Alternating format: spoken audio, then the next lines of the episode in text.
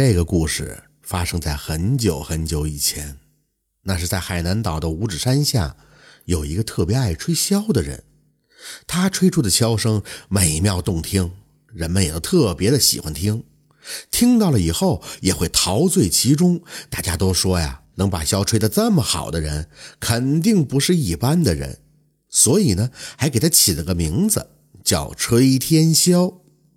有一天呢。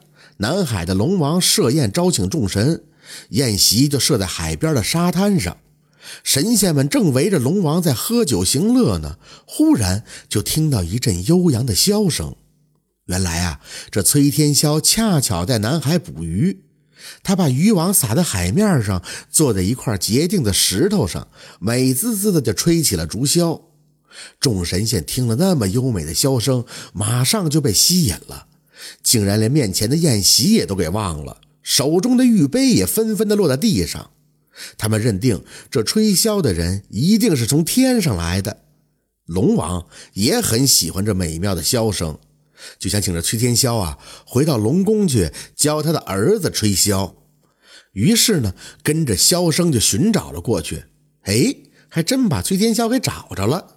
崔天霄一见是龙王，也就答应了。他拉起了渔网，把竹箫呢往腰间一插，跟着龙王就回龙宫去了。崔天霄在龙宫里啊，是常常思念自己的家乡。转眼就过了三年，龙王的儿子已经学会了吹箫，而崔天霄呢，便请求龙王让他回家。龙王见他教会了自己儿子吹箫，也决定送一些礼物来答谢他，于是就叫太子领他到宝库自己挑选。但是数量不能超过两件。这龙王太子领着崔天霄来到了宝库，这宝库是又高又宽，龙王的几十万件宝物全都放在那儿了。那里边的宝石，红的、绿的、黄的、蓝的、紫的，嚯，那边放的全是金子，闪闪的发光。墙上边呢挂着大大小小的竹篓，柜子里放着长长短短的蓑衣。崔天霄在四周转了一圈，便走到了挂竹篓的地方。他想啊，有了它，以后自己捕鱼捞来的虾呀、鱼呀，就不愁没有东西装了。于是从墙上取下个不大不小的竹篓，就挂在了腰间。崔天霄呢，又在四周走了一圈以后，来到放蓑衣的地方。他想啊，要是有了它，这以后刮风下雨也可以去海边捕鱼了。于是就从柜子里拿出了一件不长不短的蓑衣，披在了身上。崔天霄拿了两件礼物之后，龙王的儿子便领他走到了宝库门口。这太子就问他：“为什么那么多的金银珠宝你不要，却拿了两件普通的东西呢？”崔天霄笑着说：“哈哈哈，金银珠宝并不是最好的东西，一用就会花光了。我要是有了竹篓和蓑衣啊，便可以天天的打鱼捞虾。”永远都不会挨饿呀！